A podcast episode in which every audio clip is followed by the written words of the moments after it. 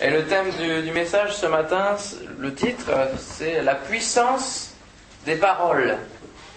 La puissance des paroles. Psaume 81, versets 9 à 17. Psaume 81, versets 9 à 17. Écoute, mon peuple, et je t'avertirai. Israël, puisses-tu m'écouter? Qu'il n'y ait au milieu de toi point de Dieu étranger, ne te prosterne pas devant des dieux étrangers. Je suis l'Éternel, ton Dieu, qui t'ai fait monter du pays d'Égypte. Ouvre ta bouche, et je la remplirai. Mais mon peuple n'a point écouté ma voix. Israël ne m'a point obéi. Alors je les ai livrés au penchant de leur cœur, et ils ont suivi leurs propres conseils.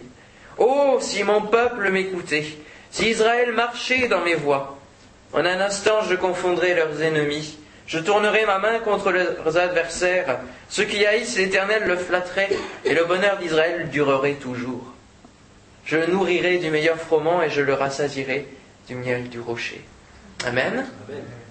On connaît bien euh, un, des versets qu'on a lu. Ouvre ta bouche et je la remplirai. Mais on le connaît tout seul. Et on ne connaît pas le contexte qu'il y a autour de ce verset. On pense que si on ouvre la, bouche comme ça, euh, pour témoigner ou quoi, euh, hop, il y a des paroles qui vont sortir comme ça. On pense un petit peu à, ce, phénomène-là qu'on entend ce verset. Dieu va remplir comme ça, sans, préparation, hop. Euh, le nombre de paroles et, de discussions au sein de la Bible, tout au long de la Bible, le domaine de, de la, langue, de la parole, revient de nombreuses fois, puisqu'on a des, dialogues qui nous sont rapportés, etc. Donc dans la Bible, c'est un domaine qui est, qui est récurrent. On, voit les paroles, les paroles euh, de, tous les hommes qui discutent avec Dieu, qui discutent avec le peuple, etc.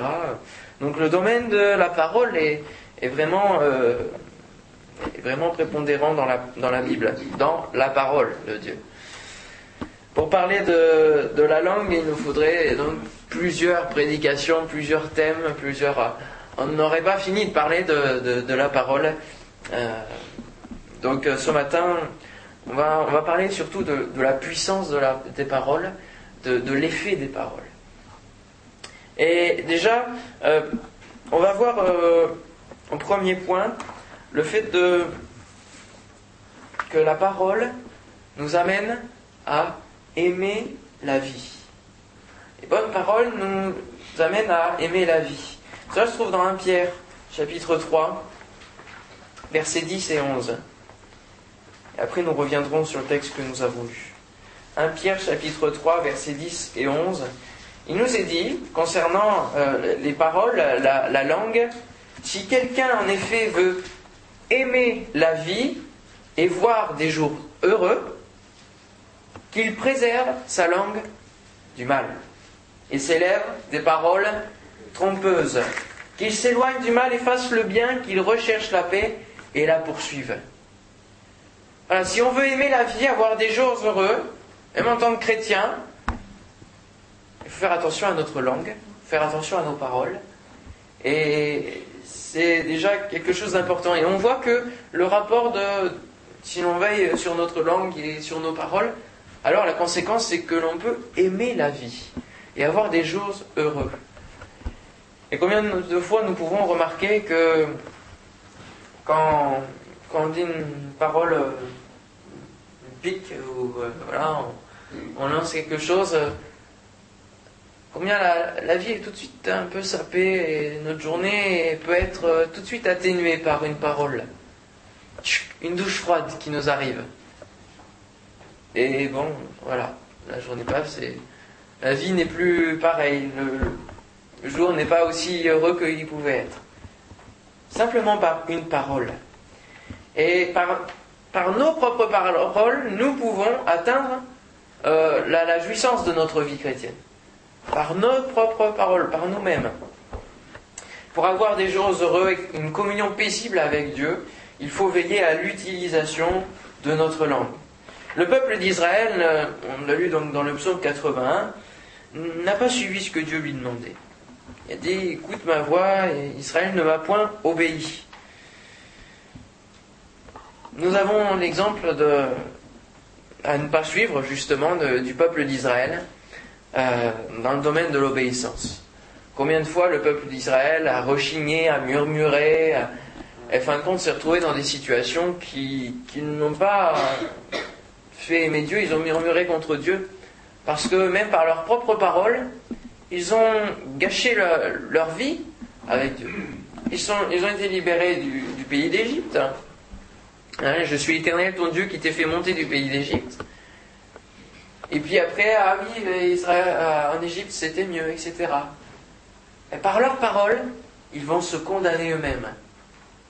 Et les jours heureux que Dieu avait prévus pour eux, la vie qu'ils pouvaient vraiment aimer et chérir en Dieu, va être gâchée.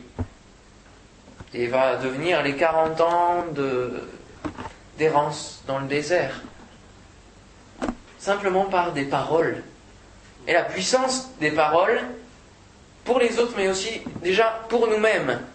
Ce que l'on dit envers Dieu, il faut faire attention, veiller à notre langue.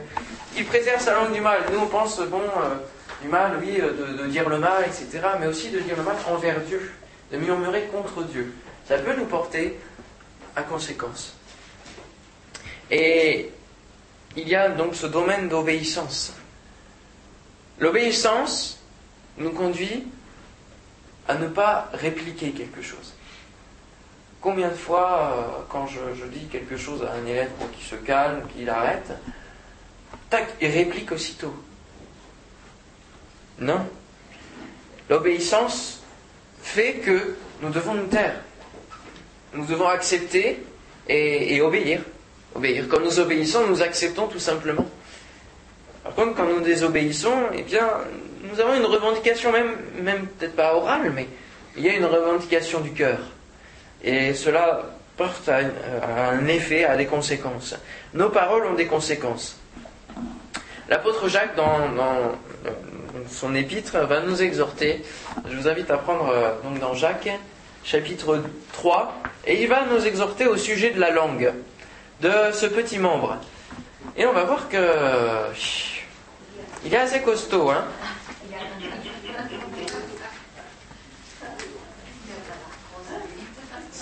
Ah non.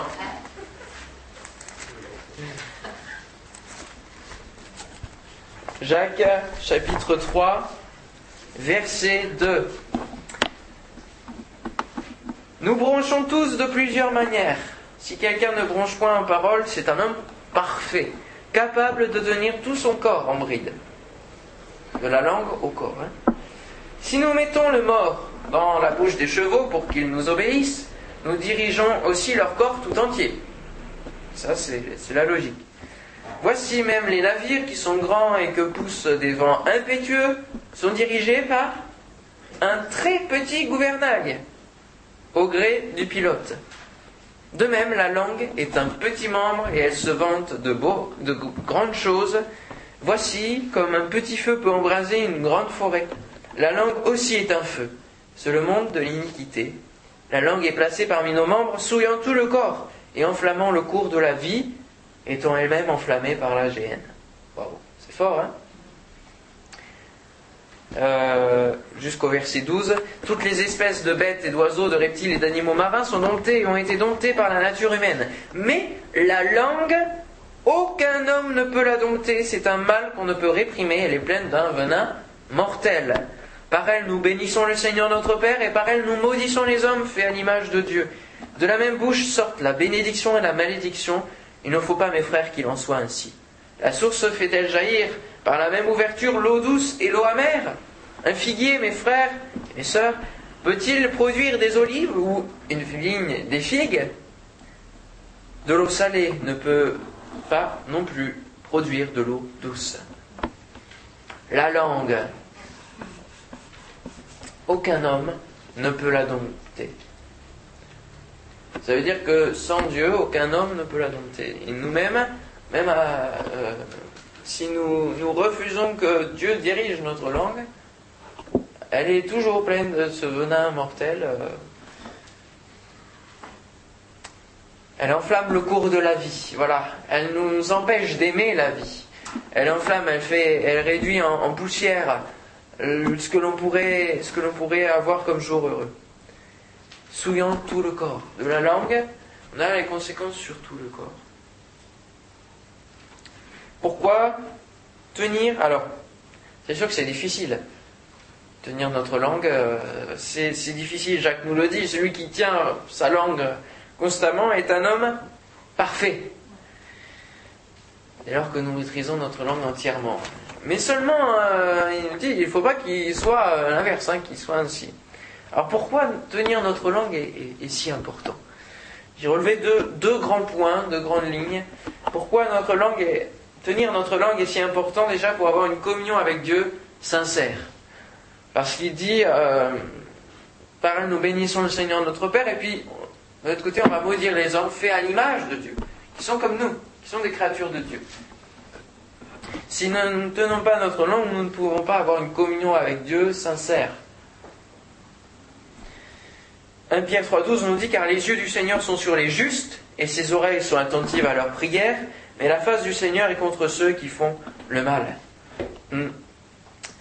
Et oui, une communion avec Dieu sincère. Dieu, euh, il a son oreille attentive sur les justes, pas sur euh, ceux qui, disent le mal, qui font le mal. Les justes, c'est ceux qui sont justifiés par, par, le Seigneur, c'est nous. Hein. Nous sommes juste justifiés par Dieu. Et dès lors que l'on.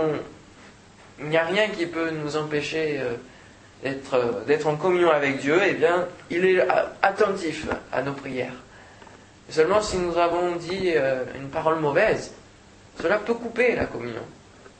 Si nous avons un conflit avec quelqu'un, cela peut couper la communion, parce que comment on peut être, euh, comment on peut haïr euh, notre frère que l'on voit, hein, comme, il est dit dans la parole, et puis aimer Dieu que l'on ne voit pas faut d'abord euh, être, euh, être bien avec, euh, avec nos frères, nos sœurs. Par elle, nous bénissons le Seigneur notre Père et par elle, nous maudissons les hommes faits à l'image de Dieu. Quel paradoxe. Quel paradoxe. Hein, c'est vrai, c'est. C'est facile de tomber dans ce, dans ce travers-là, hein, c'est un travers, hein. c'est très facile, très facile. Une parole, et puis on rajoute de l'eau au moulin, et puis ça s'amplifie, elle se vante de grandes choses. De grandes choses. Et, c'est vrai que nous, ne faut pas qu'il en soit ainsi. Pourquoi tenir notre langue est si important? Eh Bien, dans la suite de cette communion avec Dieu sincère, c'est aussi pour porter du fruit. Porter du fruit. Un figuier, mes frères, peut-il porter des olives ou une vigne, des figues? De l'eau salée ne peut pas non plus euh, produire de l'eau douce. On ne choisit pas de porter tel ou tel fruit. C'est ça que veut dire Jacques. On ne choisit pas de, porter euh, tel fruit ou, un autre. Non. C'est parce que nous sommes que nous portons le fruit qui, en sort. ce, qui, sort de nous, la, langue aussi, hein, les paroles qui sortent de nous reflètent l'intérieur, reflètent qui nous sommes vraiment. À part si on parle en hypocrisie, en hypocrite. Alors là, c'est encore autre chose. Mais ce qui sort de nous reflète l'intérieur.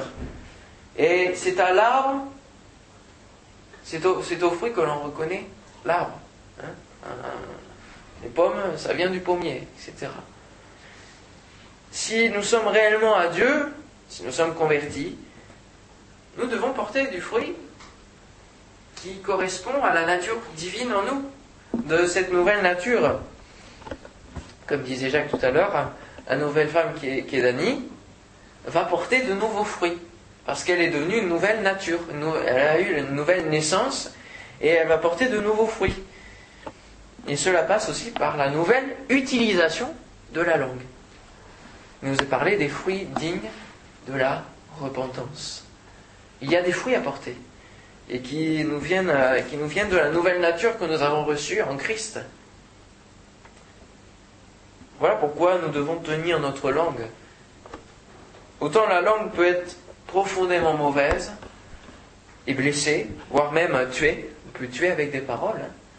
Autant, lorsqu'elle est soumise à l'Esprit Saint, elle peut être euh, un outil de guérison, de, restauration, de bénédiction indéfinissable. Autant vraiment le, pouvoir, la puissance de la parole mauvaise qui peut blesser le cœur et, et, et marquer à tout jamais une vie, autant lorsque notre langue est conduite par l'Esprit de Dieu, elle peut renouveler, régénérer un être tout entier. Amen. Mais pour que Dieu remplisse notre bouche, comme il est dit, ouvre ta bouche et je la remplirai, il faut d'abord une étape préliminaire euh, qui est donc dans le, dans le verset 9 du psaume 81. Écoute, mon peuple, et je t'avertirai. Écoute, il faut d'abord écouter Dieu. Il faut d'abord écouter Dieu pour pouvoir parler en son nom. Ouvre ta bouche et je la remplirai. Oui, il faut d'abord écouter. Écoute, mon peuple, et je t'avertirai. Pour savoir tout simplement ce que nous aurons à dire. Si nous écoutons Dieu, nous avons ses paroles et nous pouvons alors les dire en son nom. Lorsque nous ouvrons la bouche et que Dieu la remplit simplement, euh, directement, sans, forcément écouter Dieu, euh, il s'agit du parler en langue. D'accord Quand on parle en langue, on n'a pas besoin forcément de, préparation. On a un cœur disposé, mais voilà, ça sort et, on ne comprend pas, mais Dieu comprend. ce sont les louanges du Seigneur. Mais seulement lorsque euh, nous avons une parole à adresser, ouvre ta bouche et je la remplirai. Écoute mon peuple et je t'avertirai. Donc là, c'est quelque chose que l'on comprend.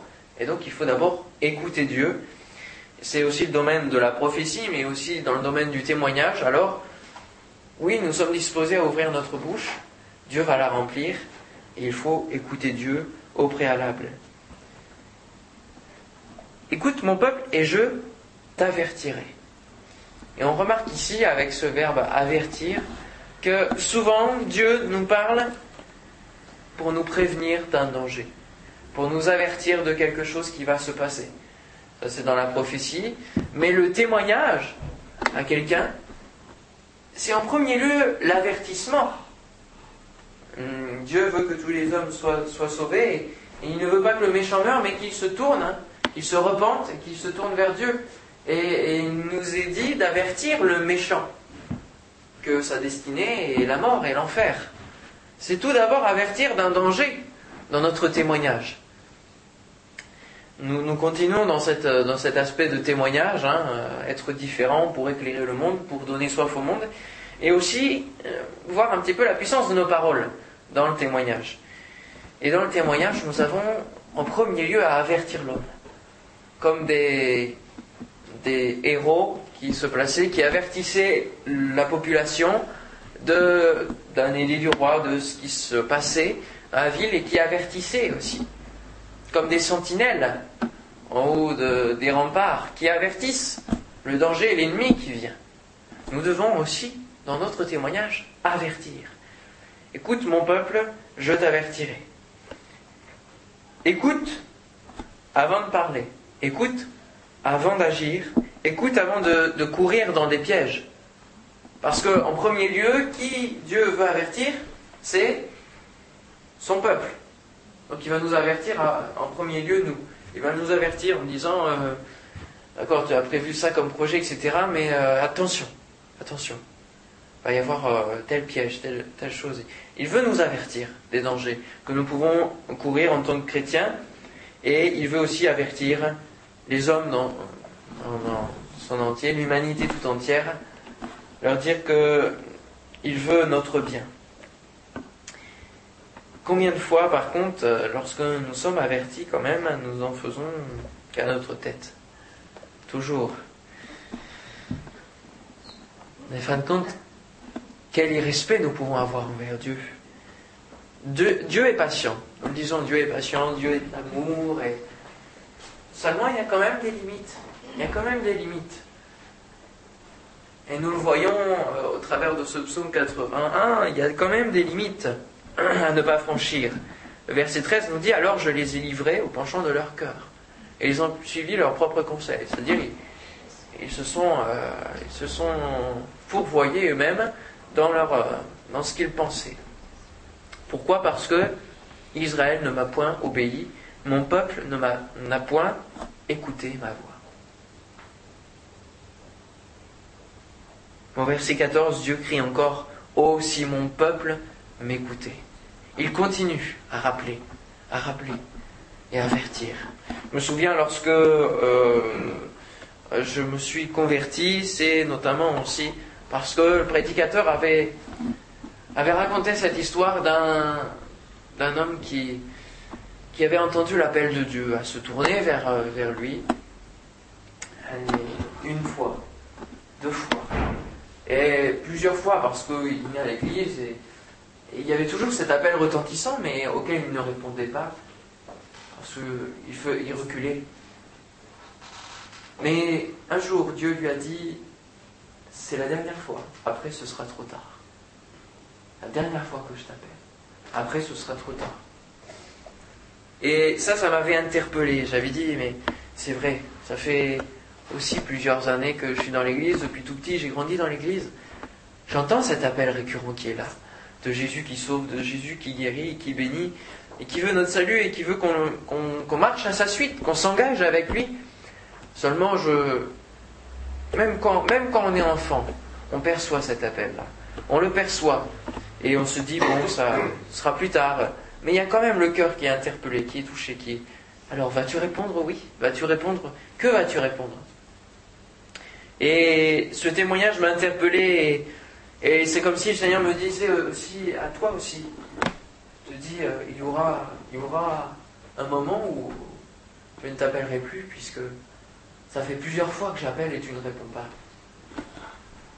C'est comme euh, quand on appelle quelqu'un plusieurs fois dans la journée, etc., ou plusieurs jours de suite, ça ne répond pas. À un moment donné, on laisse tomber. Vous êtes d'accord? Alors Dieu, Dieu n'est pas comme ça. Il va, quand même laisser la porte ouverte, mais, mais c'est pour nous montrer qu'il y a quand même une urgence à se donner au Seigneur. Et, lorsque Dieu nous avertit, ce n'est pas pour rien. Il faut prendre en compte les avertissements qu'il nous donne. Euh, ce n'est pas des avertissements pour dire euh, là tu fais mal, etc. Non, c'est attention ça. Là, là tu vas peut-être trébucher. Tu vas avoir une pierre ici, un obstacle. C'est pour notre bien qu'il nous avertit, qu'il, veut nous parler. Oh, si mon peuple écoutait, et si Israël marchait dans mes voies. C'est-à-dire qu'il y a l'écoute, mais il y a aussi la mise en pratique. Parce que des fois, on a, entendu la voix de Dieu. Mais voilà, on ne se décide pas à mettre en pratique, appliquer ce que Dieu nous, nous dit. Et alors, euh, ben, ça continue, on se, on se fourra aussi. Hein. voilà, tout simplement. Je vous le dis en vérité, tout ce que vous lirez sur la terre sera lié dans le ciel, et ce que vous délierez sur la terre sera délié dans le ciel. Je vous dis encore que si d'entre vous s'accordent sur la terre pour demander une chose quelconque, elle leur sera accordée par mon Père qui est dans les cieux. Car là où deux ou trois sont assemblés en mon nom, je suis au milieu d'eux. C'est Jésus qui parle.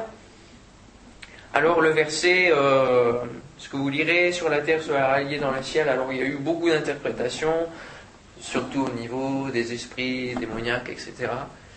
Mais euh, je crois que cela s'applique aussi à la parole, puisque juste après, il nous est dit, ceux qui s'accordent pour demander, donc prier, hein, pour parler à Dieu, en mon nom, elle sera accordée euh, dans les cieux. Donc, ce que vous lirez sur la terre sera lié dans le ciel. Il y a des paroles qui, qui lient, littéralement, qui lient des cœurs, des, des âmes, qui empêchent euh, à des, âmes de, se tourner vers Dieu. Il y a des, des, paroles qui vont lier, des, des engagements qui sont pris, des, oui, des, engagements. On a le, témoignage d'une des dernières baptisées qui, en fait, avait un.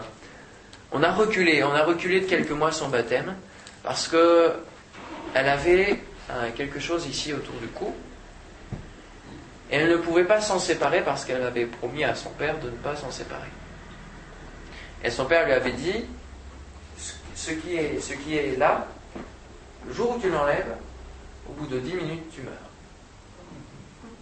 Voilà la parole prononcée. Et la parole qui lit, qui lit littéralement, qui lit. Et euh, elle, elle avait cette appréhension de... Elle savait que c'était pas, c'était malsain, mais, mais elle avait cette peur de l'enlever, cette peur d'enlever ça, parce qu'elle s'est dit, mais en quoi je place ma foi? Enfin, C'est pas évident, vous serez d'accord. Et, donc, euh, on ne pouvait pas, on pouvait pas encore la baptiser. Donc, on a reculé son baptême, mais justement, c'est pendant ces mois qu'elle a, elle a pris la décision de l'enlever. Et qu'elle a vu la grâce de Dieu et que, voilà, elle a brisé ces, choses. Mais une parole peut lier une âme et empêcher de, se tourner vers Dieu. Alors attention, nous aussi, alors il y, a, les inconvertis qui peuvent lier, qui peuvent lier les, âmes et empêcher de se tourner vers Dieu, mais nous aussi, par euh, des maladresses, nous pouvons aussi lier des, âmes, lier, les empêcher d'aller euh, vers Dieu. Une maladresse, dire ah oui, toi, euh, bon. Et puis hop, lui, il va s'endurcir, le cœur va s'endurcir et, ça reculera l'échéance pour qu'il se tourne vers Dieu. On dit souvent nous sommes sous la grâce, le Seigneur nous, pardonnera. Alors, euh, bon, on se permet quelques paroles des fois. Seulement ce que vous liez sur la terre sera lié dans le ciel. Ce qui est entendu, sur la terre est entendu dans le ciel. Et euh, des fois, il y a des paroles qui, nous condamnent nous-mêmes, je le disais, mais euh, des paroles qu'on a, on a pu se fâcher peut-être contre, un, contre un parent, contre un enfant et, dire des paroles que l'on regrette après. Seulement, on n'a toujours pas demandé pardon. Et ces paroles-là, elles sont toujours liées dans le ciel. On peut demander pardon. alors, si, c'est une parole que l'autre personne n'a pas entendue, on peut demander pardon au Seigneur et le Seigneur rétablit toute chose. On n'a pas besoin de dire à la personne qui ne savait pas Ah bah j'ai dit ça sur toi, j'ai demandé pardon au Seigneur, je te demande pardon. Ça va faire plus de mal qu'autre chose. Mais si c'est une parole qui a été dite et que la personne a entendu et qui a été blessée, on peut demander pardon au Seigneur, mais il faut quand même demander pardon à cette personne-là. Il faut quand même demander pardon parce qu'elle, elle a encore cette blessure et, il y a ce, fossé qui a été creusé par une parole. Et ce qui est euh, dit, donc ce qui est lié sur la terre, et, lié dans le ciel. Et il nous faut, euh, il nous faut délier ces, choses qui sont peut-être encore entérinées, peut-être depuis longtemps. Dieu fait grâce, Dieu fait grâce. Et si il va interpeller nos cœurs peut-être ce matin sur ce domaine de pardonner et de demander pardon, c'est, peut-être euh, parce qu'il y a, y, a, y a, des choses, là j'ai rien marqué de ça, mais euh, voilà, ça, ça vient. Donc il y a peut-être des choses à régler, ça, peut-être depuis des années. Et on n'a plus, on plus euh, contact avec la personne. Mais si Dieu nous interpelle à faire cette démarche de demander pardon, il, il, il aplanira les sentiers. Malgré nos appréhensions peut-être de dire mais la personne elle va prendre sa main, mais la personne elle va pas vouloir, etc. Dieu va aplanir les sentiers. Dieu va aplanir le, sentier du chemin du pardon. Et alors ce ne sera pas évident de faire ce pas de, de demander pardon, mais je crois que Dieu va, va incliner favorablement le cœur de, de l'autre personne pour qu'elle puisse oui, vous pardonner. Et délier ces paroles qui ont été, qui ont été liées dans le ciel. Amen. Je disais, oui, on peut dire nous sommes sous la grâce, le Seigneur nous pardonnera. Seulement pensons à quelque chose qui s'est passé alors que nous étions sous la grâce déjà. Ananias et Saphira, ça vous dit quelque chose? Non? C'est dans l'acte 5 où les paroles qu'ils ont prononcées, c'était comme un test, mais presque. Mais ils avaient le choix de dire ce qu'ils voulaient et de dire euh, euh, la vérité aussi. On a toujours le choix de dire la vérité et Dieu appuie la vérité de 5, je dis rapidement, un homme nommé Ananias avec Saphira, sa femme vendit une propriété et retint une partie du prix, euh, sa femme le sachant. Puis il apporta le reste et le déposa au pied des apôtres. Jusque-là, tout va bien. Il, a le droit de garder une partie de son champ. Ce n'est pas, un péché, c'est pas un mal. On lui, on lui ordonnait pas de donner tout.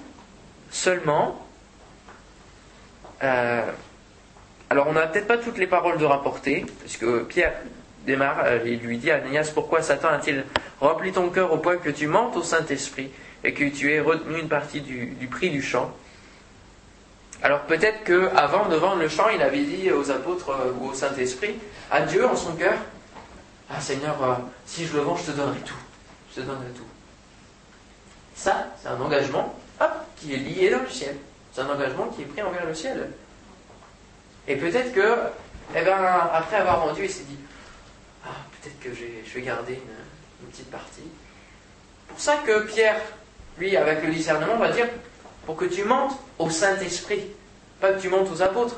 Donc, euh, on n'a pas les paroles d'Ananias. De, peut-être qu'il n'a rien dit. Il a, apporté aux apôtres, c'est ce qu'il nous a dit. Il a apporté aux apôtres. Et puis Pierre va dire Mais un problème dans ton cœur par rapport à Dieu, là. Dans ce que tu as peut-être dit, ce que tu as pris comme engagement, euh, ça colle pas. Tu as, hein? Pourquoi Satan a-t-il rempli ton cœur au point que tu montes au Saint-Esprit et que tu aies retenu une partie du prix du champ? S'il n'eût pas été vendu, ne te restait-il pas? Et après qu'il a été vendu, le prix n'était-il pas à ta disposition? Comment as-tu pu mettre en ton cœur un pareil dessein? Ce n'est pas à des hommes que tu as menti, mais à Dieu. Ananias, entendant ces paroles, tomba et expira. Nous sommes sous la grâce. Faisons attention à ce que, nous pouvons dire. Ça me concerne aussi, hein, je vous rassure. Hein. On est tous euh, dans le même lot. Une grande crainte saisit tous les auditeurs. Les jeunes gens s'étant levés, l'enveloppèrent, l'emportèrent et l'ensevelirent. Environ trois heures plus tard, sa femme entra sans savoir ce qui était arrivé. Pierre lui adressa la parole. Dis-moi, est-ce à un tel prix que vous avez vendu le champ? Et là, Pierre va, va tester, fin de compte. Oui, répondit-elle, c'est à ce prix-là. Seulement, on ne peut rien cacher à Dieu. On ne peut pas tricher avec, euh, avec Dieu. On ne peut pas mentir à Dieu. Et la vérité est toujours bonne à dire. Malgré les circonstances peut-être, qui nous poussent à peut-être mentir la vérité est toujours, toujours meilleure à dire. Peut-être que tu, tu, ne veux pas faire profiter, euh, sais pas, de quelque chose à quelqu'un, mais tu, tu, tu l'as quand même. Et cette personne va te dire, mais est-ce que, est que tu as, euh, est-ce que tu as ça euh, Qu'est-ce qu'on va répondre? Oui ou non? On a, on a cette chose. Mais on veut, ne veut pas forcément que la personne en profite. Eh bien, on dit la vérité, on dit oui, j'en ai, mais euh, je peux pas, euh, etc. Pas évident à dire. Pour des simples choses. Seulement, le mensonge nous lie aussi. Écoutons le Seigneur. Amen. Et le troisième point, c'est sa parole dans notre bouche. Ouvre ta bouche Écoute, ouvre ta bouche et je la remplirai. La meilleure parole qui doit être dans notre bouche, c'est la parole du Seigneur. J'aimerais lire le verset 17 du psaume 81 avec vous, euh, où il y a les, promesses de Dieu. Si, seulement Israël s'était tourné vers Dieu, avait marché, écouté Dieu, il nous est dit que il aurait nourri du meilleur froment et il aurait rassasié du miel du rocher. Qu'est-ce que c'est que ça? Le miel du rocher. Que signifie cette expression? Au, verset 11, on a euh, Dieu qui dit qu'il est le Dieu qui les a fait sortir d'Égypte. On est d'accord? Euh, Lors du, chemin du, désert, hein, leur errance du désert, qu'est-ce qui a été fendu? Le rocher. Qu'est-ce qui est sorti de ce rocher? De l'eau. Symbole de Christ, le rocher frappé duquel il sort de l'eau et euh, du sang hein, aussi hein, sur la croix. Christ frappé. seulement là, ce n'est plus de l'eau, mais c'est du miel. C'est encore mieux. Et les promesses de bénédiction sont encore plus grandes que euh, par le passé. S'ils obéissent à Dieu, euh, les promesses sont encore plus grandes. C'est du miel qui va sortir du rocher. Les paroles qui sortent de notre bouche peuvent être comme ce miel et doivent être comme ce miel. pleine de douceur, de goût, de, saveur de, l'évangile. Et on a un, rapport dans Apocalypse 10, verset 9. Et j'allais vers l'ange en lui disant de me donner le petit livre. Et il me dit, prends-le et avale-le. Il sera amer à tes entrailles, mais dans ta bouche, il sera doux comme du miel. C'est fantastique, hein, la parole de Dieu. Tac. Siècle après, on a ce rapport de euh, ce qu'il y a dans notre bouche qui est comme du miel, et c'est la parole de Dieu.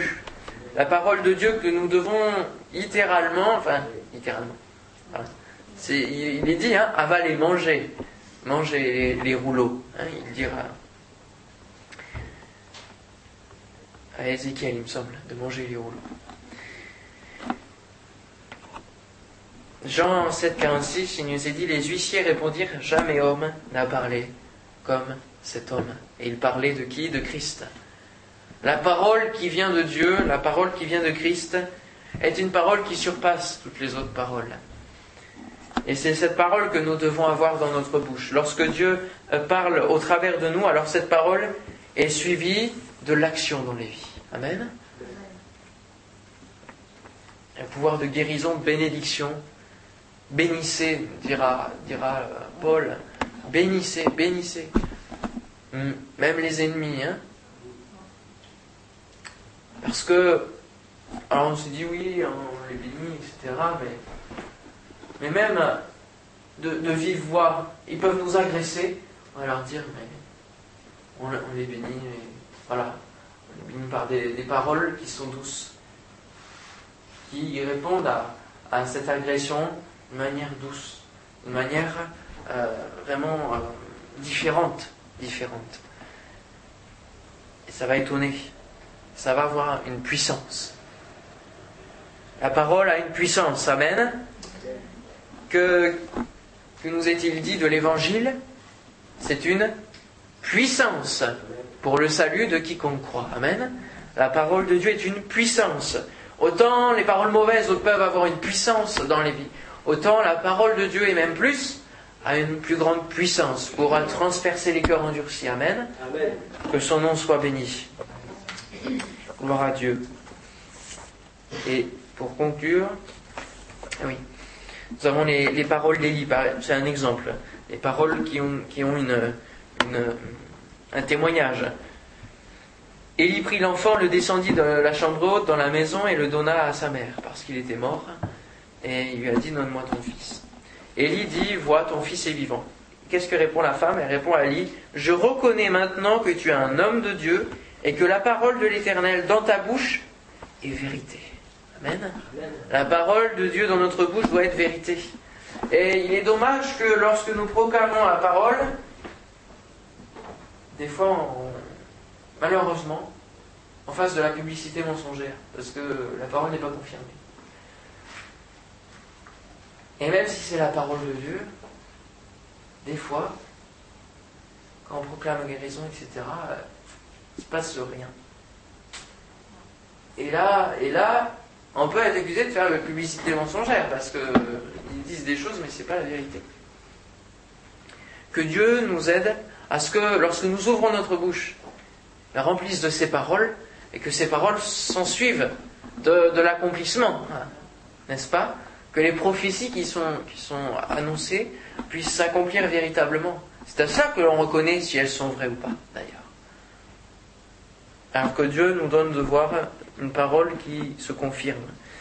Dieu dira à Isaïe et Jérémie qu'il met sa parole dans leur bouche pour prophétiser.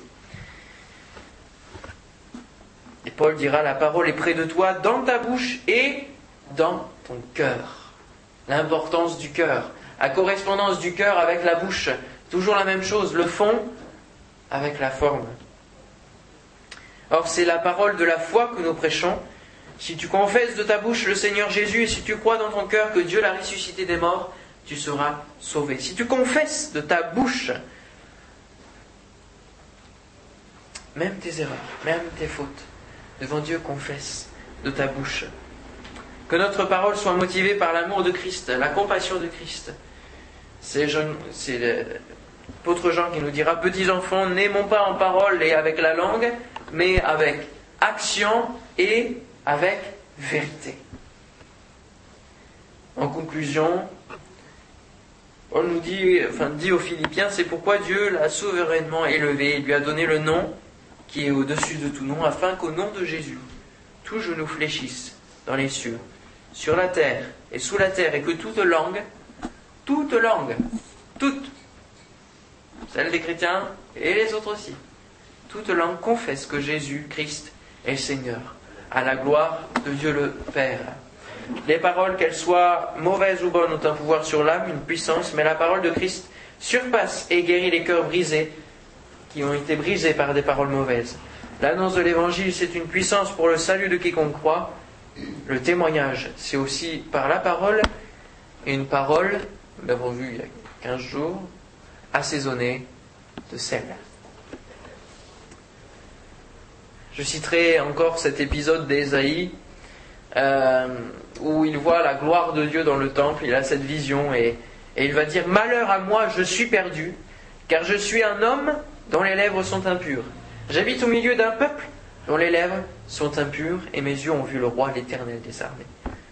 Mais l'un des séraphins vola vers moi, tenant à la main une pierre ardente qu'il avait prise sur l'autel avec des pincettes. Il en toucha ma bouche et dit Ceci a touché tes lèvres, ton iniquité est enlevée et ton péché est expié. J'entendis la voix du Seigneur disant Qui enverrai-je et qui marchera pour nous? Je répondis Me voici, envoie-moi. Amen. Et l'on voit par cette parole Me voici, envoie-moi que avant il y a eu la purification des lèvres, de la bouche. Nous avons besoin de revenir à cela et que Dieu puisse purifier nos lèvres aussi. Amen.